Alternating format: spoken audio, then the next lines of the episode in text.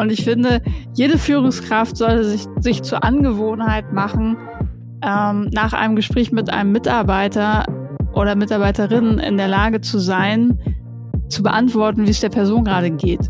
Und wenn ich mit jemandem gesprochen habe und das nicht weiß, dann darf ich eben einfach nachjustieren, entweder in meinen Zuhörskills oder eben auch in meinen Frageskills, weil ich da vielleicht ansonsten zu fachlich transaktional unterwegs bin. Aber sowas sollte eine Führungskraft schon auch wissen, wenn es einen persönlichen Touchpoint gegeben hat. Eure beste Werbebotschaft seid ihr selbst. Podcast Al Dente ist Podcast und LinkedIn-Audio-Event von Pommes Al Dente. Der Kommunikationsagentur, die Personenmarken in den Mittelpunkt der Unternehmenskommunikation und Kultur stellt. Und wir sind die Gründerinnen und eure Hosts, Lisa Zöfgen und Julia Kiener.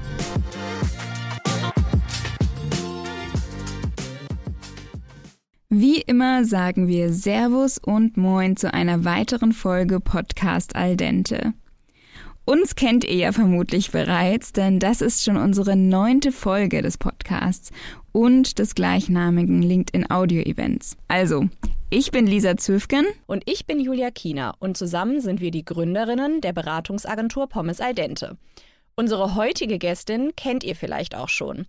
Ich finde, man könnte sie als eine der New Work-Pionierinnen Deutschlands bezeichnen. Sie ist Gründerin und CEO von New Work Masterminds und sie hat zusammen mit Christoph Magnussen und Michael Trautmann eine, wie ich zumindest finde, Fibel in Sachen New Work geschrieben. Die Rede ist von Swantje Almers. Und wie ihr vielleicht merkt, ich bin ein kleines Fangirl. Wie immer haben wir diese Folge live auf LinkedIn aufgezeichnet und natürlich auch spannende Fragen aus der Audience bekommen. Wenn ihr die nächste Folge nicht verpassen wollt und auch live dabei sein wollt, dann folgt uns doch gerne auf LinkedIn und abonniert auf unseren Profilen mit der Glocke oben rechts unsere Updates. Den Link zu unseren Profilen findet ihr übrigens in der Folgenbeschreibung. Aber jetzt lasst uns erstmal in die Folge starten. Wir haben uns tatsächlich bei den Strive Awards letztes Jahr kennengelernt und da haben wir hauptsächlich über etwas sehr Oldschool geredet. Nicht über New Work, sondern über ähm, Adiletten, ein äh, Klassiker unter den, unter den Schuhwerk, Schuhwerken. Und genau, ich finde super schade, dass wir im Nachhinein gar nicht uns so viel unterhalten haben bei den Strive Awards. Deswegen freue ich mich umso mehr, dass wir heute die Gelegenheit dazu haben. Und jetzt möchte ich dir gerne die Bühne überlassen. Magst du uns einmal erzählen, wer du bist, was du machst, was dich jeden Morgen mit Motivation aufstehen lässt? Sehr gerne. Also erstmal meine Adiletten, die ja einige auch schon in das Thema New Work grob rein definieren würden, weil da darunter fällt ja auch gerne das Thema Tischkicker, Obstkorb und so weiter.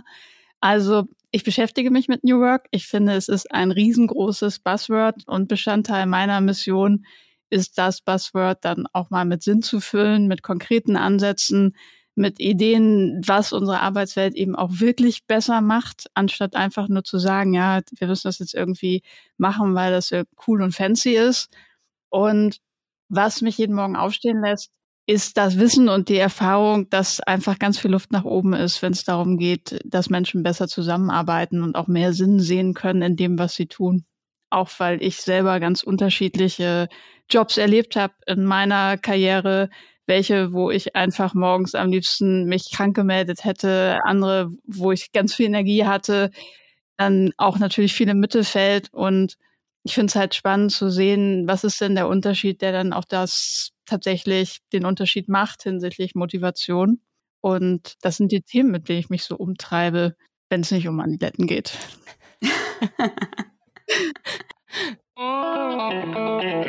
Hier kommt eine Schnellfragerunde. Ja.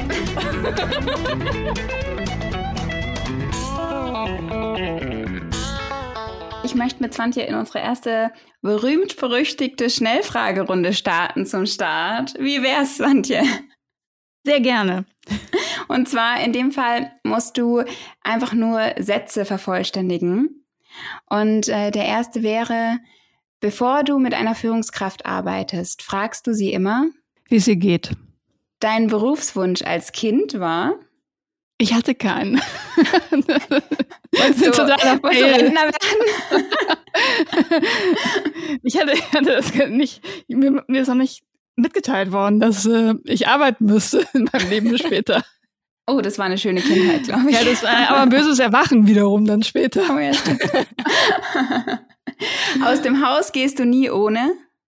Morgens Kaffee. Der beste Tipp, den du im beruflichen Kontext je bekommen hast, war? Auf mein Bauchgefühl zu hören. Mhm. Und Inklusion bedeutet für dich? Boah, Ganz viel. Ich versuche das gerade auf den Punkt zu bringen. Inklusion heißt für mich, dass man wirklich offen ist und, und die, die Menschen wirklich ähm, integriert, anstatt einfach nur anhand von äußeren Merkmalen zu denken, man sei schon inklusiv.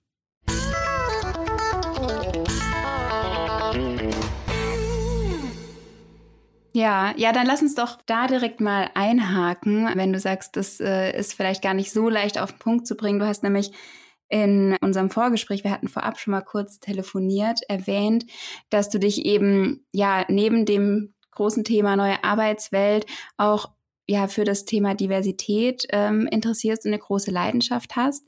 Und ich finde eigentlich, dass ja die sogenannte neue Arbeitswelt, Diversität, Gleichberechtigung, Inklusion sich überhaupt nicht voneinander trennen lassen. Wie siehst du das? Also ich finde im Idealfall schon. Nein, im Idealfall nicht so rum. Und in der Praxis manchmal schon, weil mhm. ich halt oft erlebe, dass viele Dinge doch recht elitär noch gedacht sind. Das heißt, wer profitiert von der neuen Arbeitswelt? Wie sind die Regeln gestaltet? Ich finde zum Beispiel das ganz spannend, das Thema Remote Jobs. Wie remote sind die dann wirklich, wenn Menschen darauf angewiesen sind, dass sie wirklich zu 100 Prozent remote arbeiten können, dann heißt es ja im Nachhinein immer sehr oft, naja, das ist halt schon doch noch hybrid. Oder auch, wie finden, welche Rituale finden in Teams statt? Also ich arbeite zum Beispiel mit vielen Unternehmen, die jung sind, die viele junge Leute haben und wo man aber auch merkt im Wachstum, es kann normal nicht jeder beim abendlichen Bierpong dabei sein. Und wie inkludiert man dann Menschen, die zum Beispiel nachmittags gehen, weil sie Teilzeit arbeiten und sich nachmittags um ihre Familie kümmern? Wenn das aber so ein festes Ritual ist, das heißt, man muss immer aufpassen, und das macht es sicherlich auch komplex, dass man bei all dem, was cool und fancy ist, nicht einfach immer nur cool und fancy für die Mehrheit gestaltet, weil das halt natürlich auch die Stimmen sind, die wir am lautesten hören.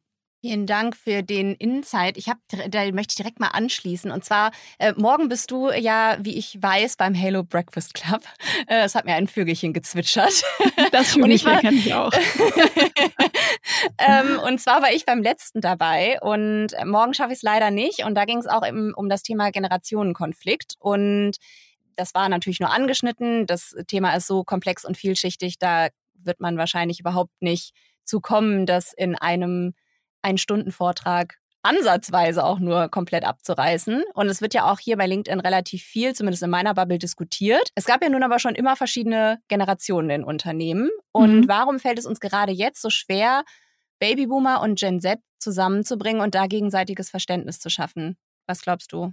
Ich glaube schon allein, dass das eine These ist, dass uns das gerade schwerer fällt. Ich bin da nicht sicher. Ich glaube, wir reden da im Moment sehr viel drüber. Und es kann gut sein, dass die es auffälliger geworden ist, wie groß die Unterschiede sind. Aber wenn ich zurückdenke, ich, ich habe ja meine, meinen beruflichen Werdegang rühmlicherweise in der Sparkasse angefangen. Und da hatte ich ja dann auch KollegInnen, die kurz vor der Rente waren und besonders nahe habe ich mich denen auch nicht gefühlt. Und die haben, glaube ich, auch nicht das Thema gehabt, dass sie das Gefühl hatten, dass wir auf einer Wellenlänge sind. Und insofern wird es diese Unterschiede von Generationen immer schon gegeben haben. Und vielleicht ist es durch Social Media, dass die jüngeren Generationen aber auffälliger sind und vieles auch noch selbstbewusster fordern. Die Art der und die Mittel der Kommunikation haben sich in den letzten 20 bis 30 Jahren doch extrem gewandelt. Also nicht nur im Privaten, weil ich erinnere mich zum Beispiel noch, wie wir super teure Fernanrufe zur Verwandtschaft im Ausland mit so lustigen Nummern vorne dran äh, versucht haben, günstiger zu gestalten, ja. die dann nur noch irgendwie ein Euro äh, gekostet oder äh, irgendwie eine Mark gekostet haben pro Minute statt 50 gefühlt. Und heute besitzen ja die wenigsten, also oder auch Modem ins, ins Internet einwählen und so ein Kram, ne? Und dass du dann niemals jemanden erreicht hast, und die Telefone immer besetzt waren. Ähm, und heute besitzen ja die wenigsten Menschen, die ich überhaupt kenne, äh, überhaupt noch einen Festnetzanschluss, ehrlich gesagt. Und gleichzeitig wird irgendwie auf fünf Geräten parallel im Internet gesurft, pro Person, nicht pro Haushalt. Und meinst du, das hat irgendwie einen Einfluss darauf auch, dass es in Unternehmen teilweise so schwer ist, die verschiedenen Parteien an einen Tisch zu kriegen? Oder glaubst du, das ist eigentlich nur nebensächlich? Nee, glaube ich nicht. Ich glaube, das ist in ganz vielen Kommunikationsbereichen ähm, oder wenn es um MitarbeiterInnen-Kommunikation geht, immer noch sehr oldschool vorgegangen wird. Das heißt, wir machen irgendwie ein Quartalsmeeting und dann reden wir und die Neuerung ist, dass das Ganze jetzt remote stattfindet. Aber die Gewohnheiten haben sich ja doch sehr Richtung asynchron und ich habe das irgendwie auf meinem Handy und ich kriege auch vor allen Dingen kurze Informationen geändert. Also ähm, fast niemand kann sich ernsthaft noch auf eine Stunde Content, außer alle Podcast-HörerInnen natürlich, aber ansonsten auf eine Stunde Content fokussieren. Und ich glaube, dass Unternehmenskommunikation viel kleinere Botschaften loswerden muss, viel mehr asynchron, dass ich mir das dann ziehen kann, wenn ich das will, dass ich es mir bookmarken kann. Also all das, was wir aus sozialen Medien kennen und ganz intuitiv nutzen und das umfasst dann ja auch wieder alle Generationen, weil du das Thema Generation angesprochen hast. Auch die Boomer kriegen das meistens hin, mit ein paar technischen Fragen vielleicht gelegentlich. ähm, aber die habe ich auch manchmal. Und ich denke, dass da ein ganz großes Feld ist, wie sich Unternehmenskommunikation deutlich verändern kann und sollte. Das finde ich tatsächlich total spannend, äh, weil du das gerade meintest mit, ja, so snackable Content, äh, sage ich mal, äh, Bookmarken, was wir halt von Social Media auch gewöhnt sind. Ich finde, wir sind dadurch manchmal auch echt verhunzt. Ich kann mir mich dran erinnern, wie ich früher irgendwie stundenlang oder einen ganzen Tag an einem Buch saß und mich nicht habe ablenken lassen. Und heute haben wir so eine geringe Aufmerksamkeitsspanne. Kannst du mal Beispiele nennen, wie Unternehmen das im besten Fall umsetzen? Naja, also zum Beispiel hatte Julia, jetzt ist es, klingt es sehr nach Werbung, aber die Firma Halo ja schon genannt, die sich überlegt haben, wie kann Unternehmenskommunikation eher wie ein personalisierter Feed aussehen, wo man Leuten folgt, wo man aber auch in Summe eine Botschaft reingibt. Und ein Beispiel sind da natürlich irgendwie wirklich kurz, kurze Posts. Wo steht man zum Beispiel in Bezug auf eine Transformation? Oder wo findet man bestimmte Informationen? Oder was gibt es Neues? Wo man sich ja auch im privaten oder halbprivaten in sozialen Medien die Mühe gibt, es auf den Punkt zu bringen. Und ich sehe aber leider immer noch Folien-Decks mit irgendwie 100 Slides zu solchen Fragestellungen. Und ich halte mich nicht für dämlich, aber ich verstehe manchmal auch nicht, was gewollt ist, wenn ich die durchblätter. Und ich denke, da kann man viel besser Botschaften auf den Punkt bringen. Und das muss halt auch so eine Toollandschaft abbilden. Und ich ähm, finde, dass viele Kollaborationstools wie Microsoft Teams und so heute nicht besonders dazu einladen. Deshalb hilft das schon, wenn Unternehmen sich dazu nochmal separat Gedanken machen. Ja, und gleichzeitig würden Unternehmen wahrscheinlich auch nach außen keine 500 Seiten Deck schicken, um ihre, ihre, äh, ihre Message auf den Punkt bringen zu wollen, in Anführungsstrichen. Und da haben wir ja auch im Vorgespräch schon gespr drüber gesprochen und das ist ja auch das Thema unseres heutigen Podcasts oder unserer heutigen, unseres heutigen Audio-Events, weil wir sind zu der Konklusio gekommen, dass Außen- und Innenwahrnehmung nicht voneinander getrennt zu betrachten sind, was ehrlicherweise wenig überraschend ist. Mhm. Aber was ist deine Vermutung, warum das dennoch so häufig passiert und wie können Unternehmen das besser machen? Also wenn irgendwas nicht ineinander greift, dann hat das ganz viel meistens mit der Organisationsstruktur zu tun und mit unterschiedlichen Anreizen und Zielsetzungen. Und das wäre da auch erstmal meine Hypothese, dass Bereiche im Unternehmen, die insbesondere für die externe Kommunikation nach außen zuständig sind, natürlich den Job haben, bestimmte ProtagonistInnen besonders gut aussehen zu lassen, eine angefangene Transformation schon als den Mega-Case zu verkaufen und so weiter oder auch das Unternehmen als das Weltbeste, in dem man arbeiten kann. Minimum. Und da nehmen die natürlich, also das würde ich auch machen, wenn das mein Job ist, dann nehmen die natürlich alles, was geht, und packen noch eine Schippe drauf. Manchmal mit dem Gefühl, kann man ja von außen sowieso nicht nachprüfen, ob das stimmt. Und vergessen dabei, dass diese Informationen natürlich an die MitarbeiterInnen kommen manchmal werden die ja dann auch geteilt und guckt mal hier unsere Veröffentlichung. Und ich glaube, wenn das kein Silo wäre, sondern wenn, wenn diese Kommunikationsbereiche für ein bestimmtes Thema stehen und sowohl dafür stünden, wie geben wir das nach innen zu unseren Leuten, aber auch wie teilen wir es nach außen, dann wäre schon ganz viel besser. Und der zweite Aspekt ist diese Hochglanzkommunikation, die sich einfach viele noch auferlegen. Also natürlich ist das Transformationsprojekt ganz perfekt gelaufen und der super Case für alle. Ich glaube einfach, sowas will noch nicht mal, wollen die Leute noch nicht mal lesen.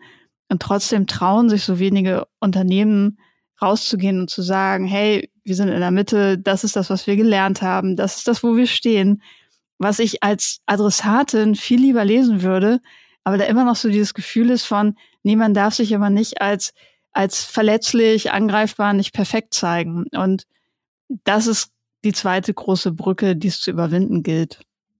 Und wie bekommst du das, wenn du jetzt in Beratungen bist, hin, dass Unternehmen sich vielleicht ein bisschen mehr trauen und sich in Anführungsstrichen verletzlicher zeigen und nicht eben warten, oder nicht diese 100 Prozent kommunizieren, die ihnen ja eh kein Mensch glaubt? Also, das ist meistens nicht der Kern unserer Beratung, muss ich dazu sagen. Es ist eine, etwas, was wir dann ganz oft flankierend sehen. Wir schauen ja ganz häufig auf die interne Kommunikation und idealerweise greift es dann doch ineinander. und dabei geht es halt darum, eben einfach von diesen super seltenen Kommunikationsinseln abzusehen und zu sagen, oh ja, äh, quartalsweise erzählen wir dann, wo wir stehen als Führungsteam, sondern eben wieder viel mehr Nähe reinzubringen, viel, viel schneller Content zu teilen. Idealerweise hat man dann auch eine Plattform, wo man es teilen kann, aber ansonsten gibt's ja auch immer noch die Tonspur. Viel offener und konkreter zu sein und auch viel klarer zu sein, was hat man noch nicht geschafft. Und das ist halt auf eine Art auch ein Paradigma, oder für manche ein Paradigmenwechsel, der dann auch mit einer Fehlerkultur zusammenhängt. Weil wenn dann, wenn ich dann als Führungskraft ein Bashing kriege, weil alle sagen, ja, die weiß ja selber nicht so genau, dann überlege ich mir das natürlich. So, insofern ist es halt meistens ein unternehmenskulturelles Thema, dass man Stück für Stück dahin kommt und da haben wir als BeraterInnen meistens einen kleinen Vorteil, weil wir es natürlich auch voll vorleben. Also ich stelle mich niemals vor eine Gruppe Menschen und sage, es ist alles perfekt und guck mal hier und, und versuche dem was zu verkaufen, sondern was man gut vorleben kann, ist dieses Zuhören, in den Dialog gehen und auch zu sagen, hey, das wissen wir, das wissen wir noch nicht und das wollen wir gemeinsam mit euch erarbeiten und das ist nicht gut gelaufen und daraus machen wir jetzt Folgendes im nächsten Step. Und dann trauen sich auch andere meistens dem zu folgen. Also es ist im Grunde, dass die Führungskräfte das vorleben müssen um eben auch ihre Mitarbeitenden mit ins Boot holen zu können, auch da dann vielleicht ihre eigenen Fehler zugeben zu können in, innerhalb der Organisation? Auf jeden Fall. Also ich glaube, Führungskräfte haben den, den Komfort manchmal, dass sie ganz viel vorleben können und andererseits natürlich auch den Druck, das dann auch tun zu müssen. Für mich ist es aber keine Einbahnstraße. Ich glaube, dass wenn ein Kulturwechsel gewollt ist, dann muss man auch nicht drei Monate warten, bis die Führungskraft das makellos vorgelebt hat, bevor man sich dann selber entscheidet, einzusteigen, sondern in ganz vielen Fällen ist auch schon viel Raum, dass Mitarbeitende da einsteigen und dann auch selber mal offen kommunizieren. Und das wird auch viel zu selten gemacht, weil immer noch so viel Ängste vor Statusverlust und was denken dann die anderen und so herrschen.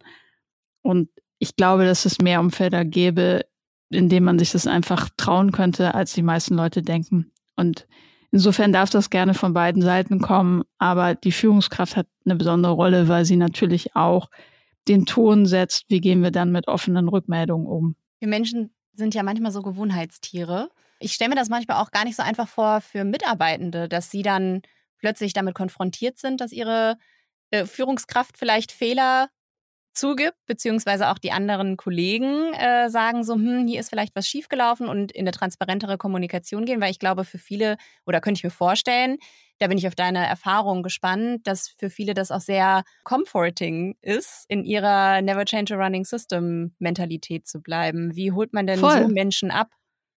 Naja, das Spannende ist, du hast ja meistens zwei Kommunikationslayer. Im Meeting mit allen ist immer alles super.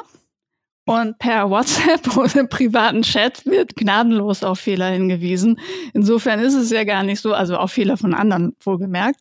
Insofern ist es ja gar nicht so, dass man auf einmal denkt, so, hä, was passiert? Wir ist doch alles nicht so perfekt, sondern das, was die Leute aus der Komfortzone holt, ist konstruktiv damit zu arbeiten, gemeinsam als Team zu schauen, was machen wir jetzt daraus und wie gehen wir damit um und das bedeutet natürlich auch, dass ich Bestandteil der Lösung werden darf, anstatt einfach darüber herzuziehen, was alles nicht läuft.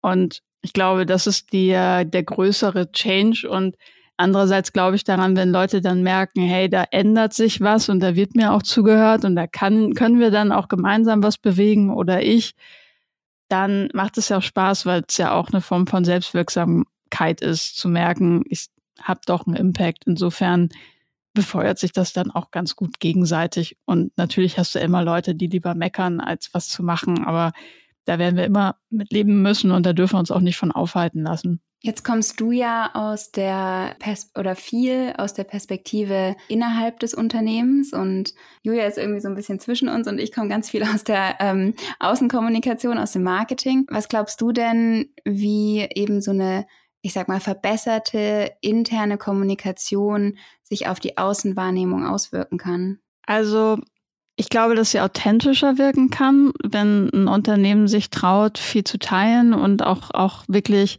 Dinge zu teilen, wo, wo man sagt, ja, ist ja auch mal ein guter Insight, wäre vielleicht sogar für die Konkurrenz spannend zu sehen, wo die stehen.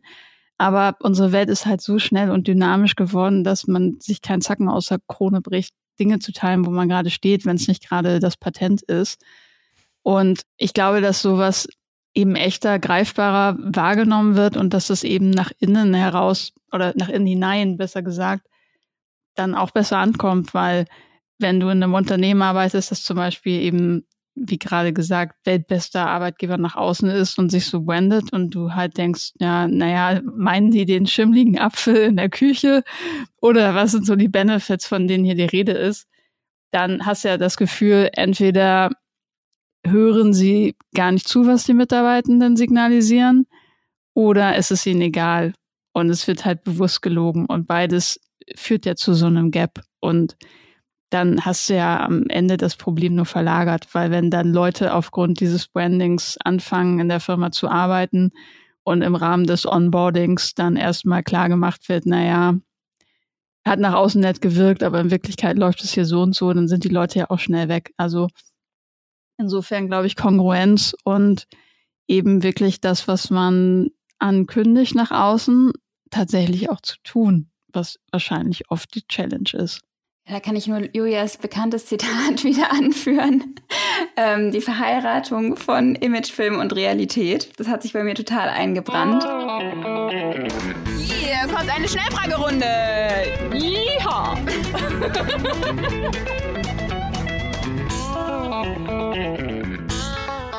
Bist du ready? Diesmal geht's äh, um ein Entweder-Oder. Ich gebe mein Bestes, aber entweder oder macht es natürlich auch gewissermaßen leicht. Ja, das, das äh, würden nicht alle unterschreiben. Okay, dann frag mich hinterher nochmal. Okay, dann frage ich hinterher nochmal, äh, wie leicht es war. Erste Frage, Klassiker, Pasta oder Pommes? Pommes. Wieder ein Punkt für mich, Lisa. Ketchup oder Mayo? Ketchup. Adiletten oder High Heels? Adiletten. Homeoffice oder Obstkorb? Boah, ist das die Alternative? Dann sag ich Obstkorb. Busfahren oder Bahnfahren? Bahn. Morgenmuffel oder früher Vogel? Früher Vogel, eigentlich. Siehst du? Kommt auf die Jahreszeit an. ich habe ja angekündigt, es ist nicht immer einfach. da sind Fallen drin.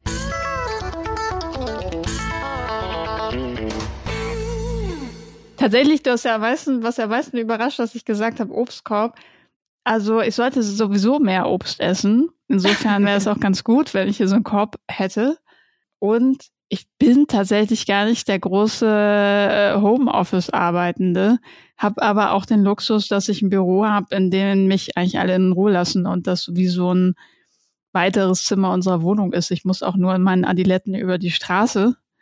Und insofern mag ich das total gerne, meine Ruhe zu haben. Aber es hilft mir, wenn ich nicht zwischendrin den Geschirrspüler ausräume oder denke, die Wäsche müsste doch eigentlich auch zusammengelegt werden und so weiter. Ja, das fühle ich ein bisschen. Das kann ich auch fühlen. Und auf meinem Weg ähm, fällt auch niemandem auf, wenn ich Adiletten trage, weil zwischen Altona und Reeperbahn, da fällt man mit Adiletten nicht auf. nee, wenn die High Heels eher das Ding. Obwohl auch ja. nicht irgendwie, da kannst du anziehen, ja, was du willst. Ja, das kommt, ja, da, da kommt es wieder auf die Route an, würde ja. ich sagen. und jetzt kommt eine Publikumsfrage.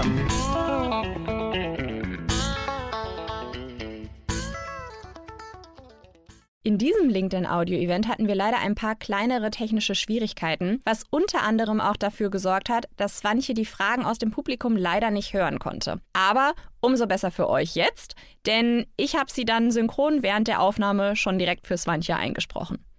Der Holger hat eine sehr spannende Frage gestellt, und zwar, wie du einschätzt, gerade in Bezug auf New Work und auch auf die neue Arbeitswelt, wie wichtig der persönliche Austausch, insbesondere im kreativen Bereich ist, also sprich, vielleicht auch sich an einem Ort auszutauschen und nicht nur mhm. remote zu arbeiten. Total guter Punkt. Also ich glaube, dass das super wichtig ist und dass wir lernen müssen, die Art und Weise, wie wir arbeiten, also wo arbeite ich, wann arbeite ich, besser noch abzustimmen auf, was arbeite ich da gerade.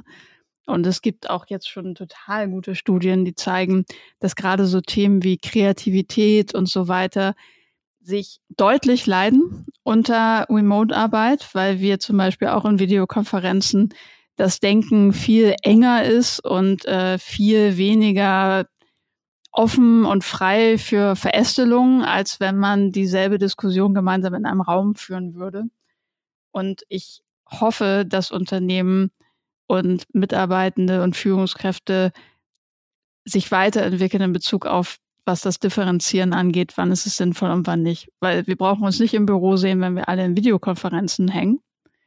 Aber für bestimmte Sachen finde ich es halt total wichtig und würde es auch schön finden und begrüßen, wenn dann teilweise eben auch eine etwas höhere Bereitschaft wieder da wäre, zu sagen, hey, ich verfrühe jeden Tag im Office.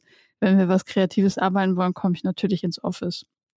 Holger hat gerade noch einen sehr spannenden weiteren Punkt gebracht. Und zwar ähm, hat er sich sehr für, deine, äh, für deinen Input bedankt. Und zwar hat er als Arbeitgeber ein bisschen die Situation gehabt, dass er in zwei Lagern gefühlt äh, oder zwischen zwei Lagern moderieren musste. Ähm, und zwar das eine Lager, wenn ich wieder ins Büro muss, dann kündige ich hier sofort. Und das Lager, ich würde am liebsten sofort wieder Vollzeit ins Büro. Und wie man es dann schafft, eben als Arbeitgeber ja beide, äh, in beide Seiten abzuholen, ohne ein, eine Seite zu verlieren, beziehungsweise wie man da vielleicht am schlausten Kompromisse finden kann. Vielleicht hast du da ja auch noch ein, zwei Impulse. Also ich kenne die Situation natürlich auch aus meinem Job und ich finde zum Beispiel, dass ähm, manchmal zu früh eine Remote-Regel als fertig erklärt wird. Also dass man irgendwie sagt, ja, zwei Tage da, drei Tage da.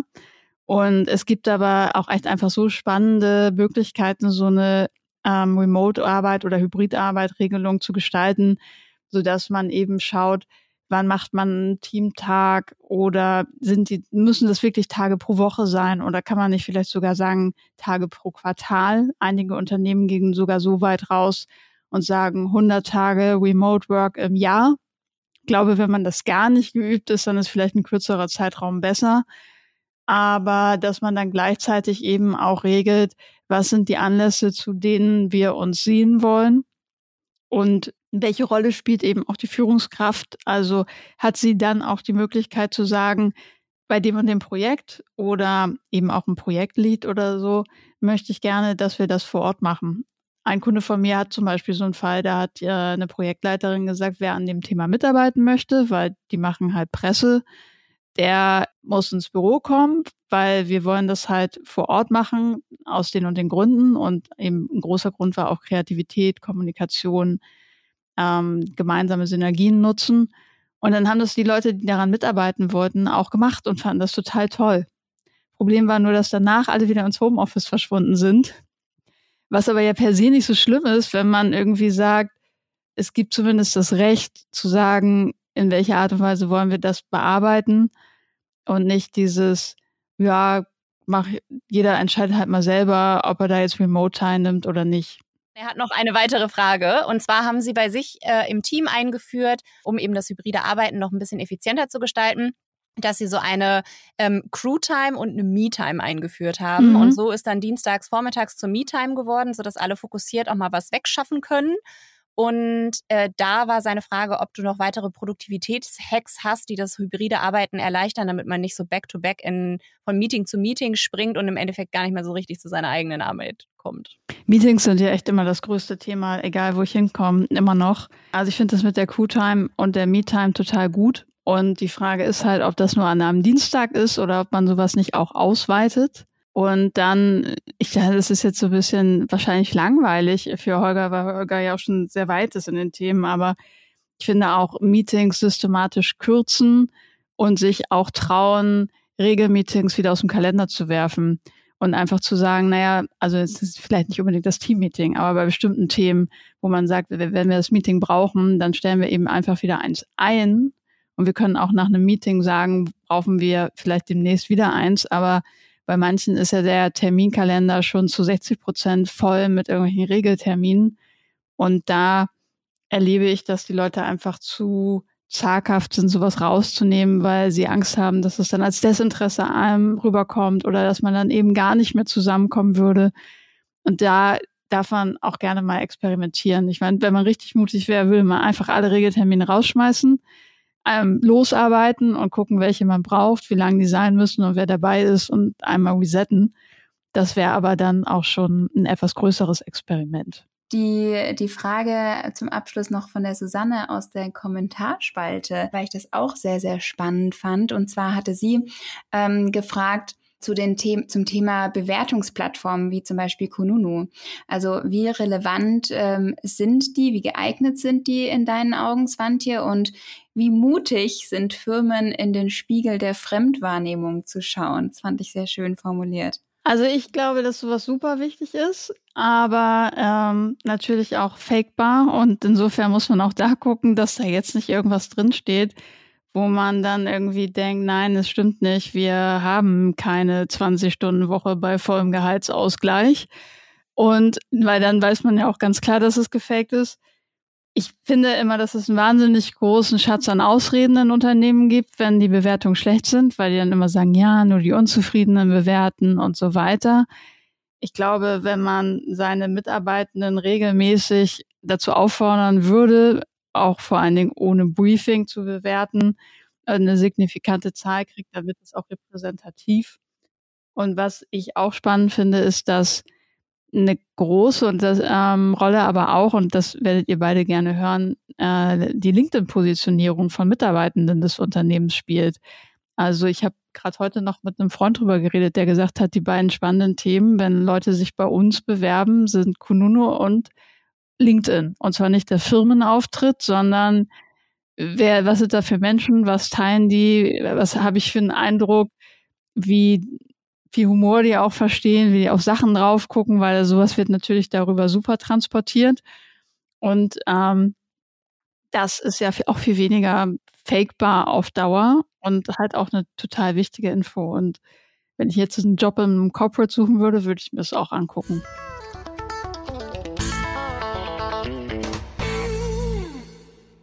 Ich auch. Also das würde ich heute auch anders angehen. Früher bin ich nur zu Kununu gegangen.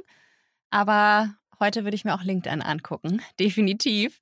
Findest du auch diese Bewertungen in der internen Kommunikation wichtig, also dass regelmäßig abgestimmt werden kann, anonym bestenfalls und für niemanden einsehbar, wer wie wo gestimmt hat, um so eine, ja, eine Stimmungslage zu bekommen, sei es über irgendwelche Tools oder Total. Wie, was für eine Regelmäßigkeit würdest du da empfehlen, wenn du das empfehlen würdest? Es darf nicht, also es kommt, glaube ich, darauf an, wie umfassend das ist. Ich wäre immer für weniger Fragen und die dann sehr kurzintervallig, also wirklich so am besten einmal die Woche irgendwie drei schnelle Fragen, die ich wieder auf dem Handy beantworten kann. Mhm. Finde ich deutlich besser als die große Mitarbeiterbefragung, an der ganz viele Leute arbeiten und die dann einmal im Jahr ausgespielt wird und dann kann man auch schon ein weiteres Jahr später sehen, ob sich da die Bewertungen verbessert haben. Und dann ist es halt überhaupt nicht mehr nachprüfbar. Auch da gibt es wieder tausend Begründungen. Insofern mag ich sowas und ich finde es auch total spannend, wenn man bei solchen Fragen eben auch manchmal die psychologische Gesundheit der Leute mit abfragt. Also es müssen ja auch nicht jede Woche exakt dieselben Fragen sein, sondern das kann ja auch sich abwechseln, sodass sich ein gutes Bild ergibt. So, wie viel Workload hast du gerade? Wie fühlst du dich mit dem Workload, den du hast? Dass man da auch mal ein ganz gutes Stimmungsbild reinholt. Ich habe auch immer das Gefühl, die Antworten sind bei jährlichen Umfragen viel gefakter, weil ich länger darüber nachdenke, weil es dann auch immer so ein Ding ist und weil ich natürlich auch ganz oft das Gefühl habe, ich kann da was rausholen für mich, weil wenn ich gefragt werde, ob ich gerne mehr Geld verdienen würde, ja, natürlich. Also so witzig gefragt, aber teilweise es steckt ja schon manchmal in den Fragen drin, wie zufrieden man damit ist. Und wenn man eher diese Regelmäßigkeit reinbringt und so einen Check hat, hey, wie sieht's aus bei dir? Dann antworten wir viel intuitiver und können viel bessere Zeitvergleiche machen. Und gleichzeitig können die Unternehmen viel agiler reagieren auf ähm, Stimmungsabfall. Ja. Wenn, wenn, der, wenn der denn auftritt, beispielsweise. Ich würde da aber gerne noch eine Sache zu ergänzen, weil ich, äh, wahrscheinlich nähern wir uns schon dem Ende.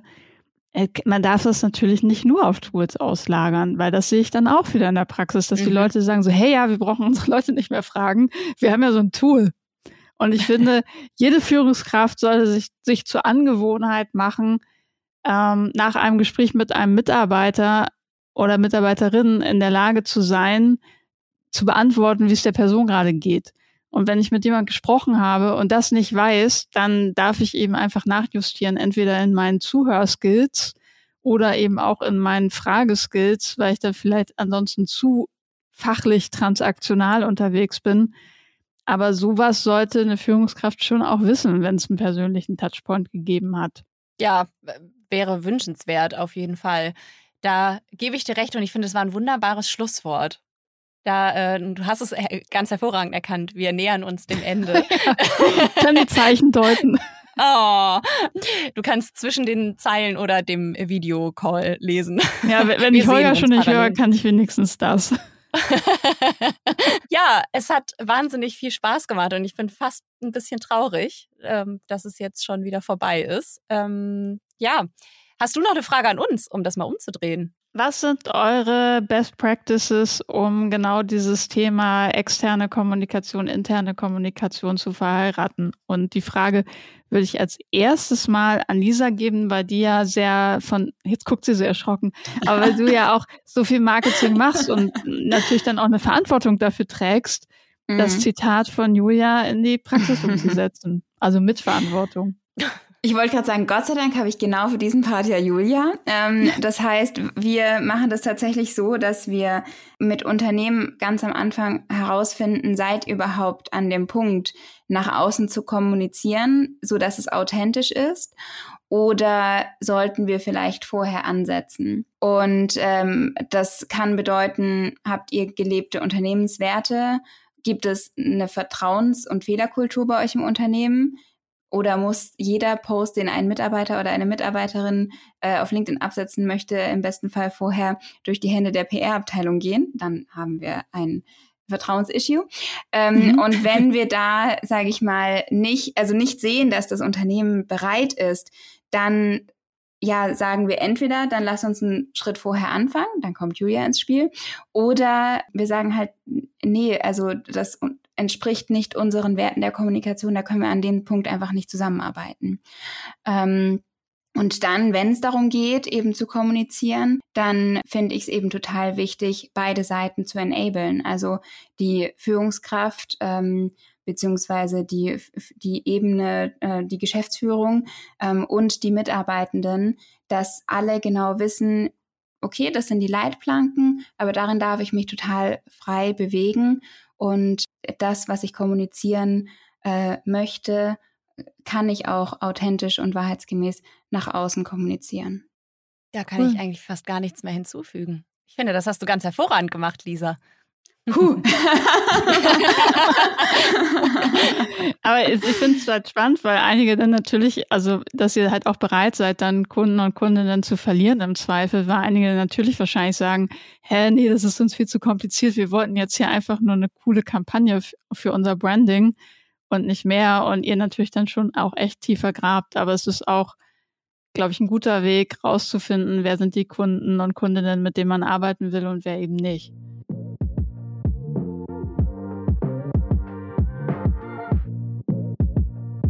Besser hätte Swantje es wohl nicht auf den Punkt bringen können. Wir sind immer noch ganz geflasht von diesem großartigen Gespräch mit ihr und hoffen natürlich, dass es euch mindestens genauso gut gefallen hat. Übrigens, falls ihr Anregungen, Verbesserungsvorschläge, Themenideen oder Fragen habt, dann schreibt uns doch gerne bei LinkedIn an. Die Links zu unseren Profilen findet ihr in der Folgenbeschreibung. Bei LinkedIn bekommt ihr übrigens immer mit, wenn wir eine neue Folge von Podcast Al Dente als LinkedIn Audio Event live aufnehmen. Ja, und apropos neue Folge, am 15. März begrüßen wir Fabian Kuhn in unserer Runde. Er hat seine eigene Personal Brand innerhalb eines Unternehmenskosmos, nämlich bei EY, aufgebaut und spricht mit uns über den Nutzen von LinkedIn für BeraterInnen. Vielleicht seid ihr ja sogar live dabei. Wir würden uns freuen. Bis bald!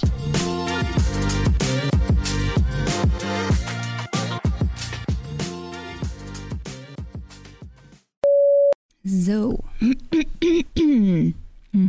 Julia? Ja, und apropos neue Folge, am 15.03. Warum sage ich das so?